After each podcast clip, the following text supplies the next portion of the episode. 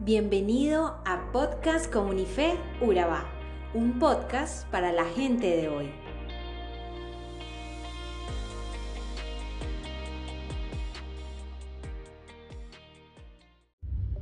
Querido oyente, es un placer y un privilegio pasar este tiempo contigo. Hoy queremos agradecerte por dejarnos entrar a tu casa, tu oficina o por dejar montarnos contigo en tu vehículo de transporte y queremos felicitarte por tu fidelidad cada día. Hoy queremos darte una entrada especial a este fascinante y fantasioso libro que vamos a leer. Te sugerimos que nos apresuremos a entrar al teatro porque vemos que ya están apagando las luces. Hay una hilera de sillas no lejos del escenario reservadas para nosotros. Vamos, sentémonos enseguida. Tenemos entendido que la trama es del género de suspenso, incluso es llamado por algunos como el libro oscuro. Pero, ¿por qué estas dificultades? Principalmente por las visiones y profecías que contiene, con su lenguaje peculiar y no siempre fácil de interpretar o ubicar. Sin embargo, y a pesar de esto, pronto descubriremos que es un libro hermoso cuya lectura y estudio no nos dejará de impresionar y enamorar. Esperamos tengas una expectativa alta de esta historia, ya que se divide en 14 capítulos. En esta primera parte queremos contarte un poco de qué se trata. Presentan a un mensajero llamado Zacarías, el cual significa Jehová recuerda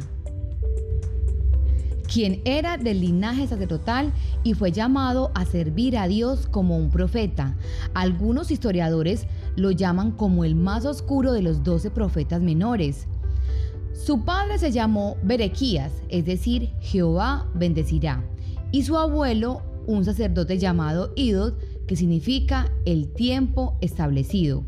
La suma de significado de los tres nombres ya es en sí mismo un mensaje hermoso, tanto para ellos como para nosotros, y refleja el propósito del libro. Jehová recuerda, Jehová bendecirá en el tiempo establecido.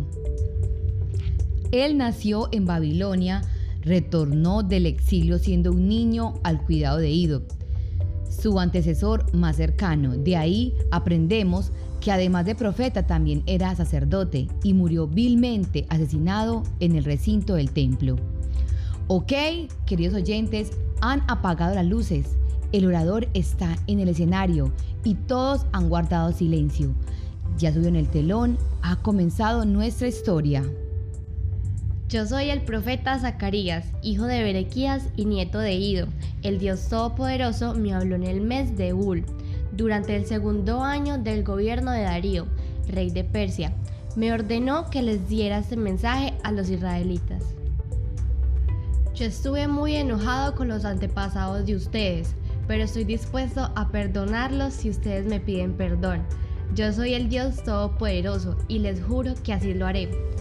Tiempo atrás mis profetas hablaron con los antepasados de ustedes y les dijeron que ya no siguieran pecando contra mí.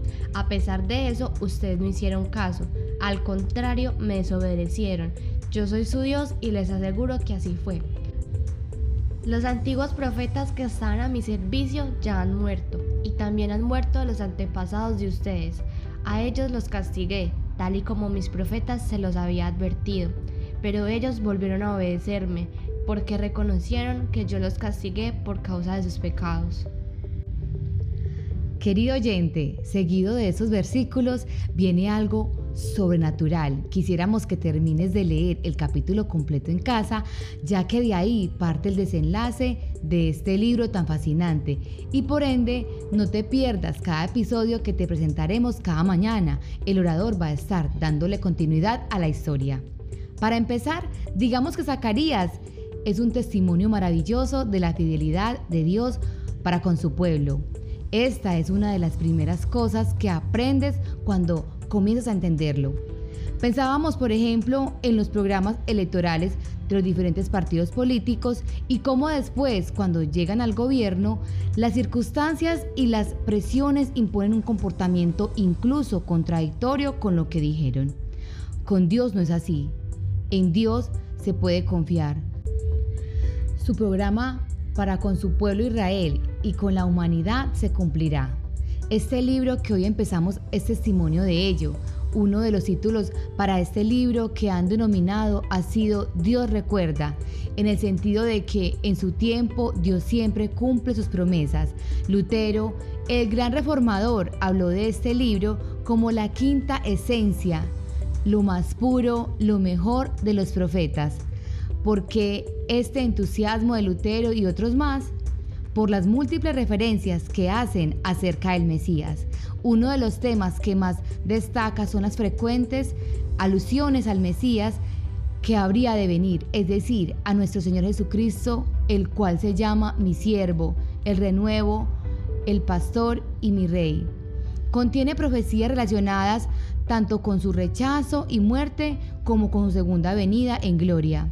A modo de conclusión, queremos dejarte con esos interrogantes que nos plantea Zacarías, cuando las condiciones eran deprimentes respecto a las perspectivas para Israel, pero no ignoró las necesidades inmediatas de sus contemporáneos. ¿Habrá esperanza en el futuro? ¿Pueden las personas esperar que Dios intervenga a favor de una nación que le ha rechazado? ¿Deben las personas estar optimistas acerca de las cosas por venir? ¿O deben permitir que la situación presente les lleve al pesimismo? Querido oyente, gracias por llegar hasta el final. Feliz día.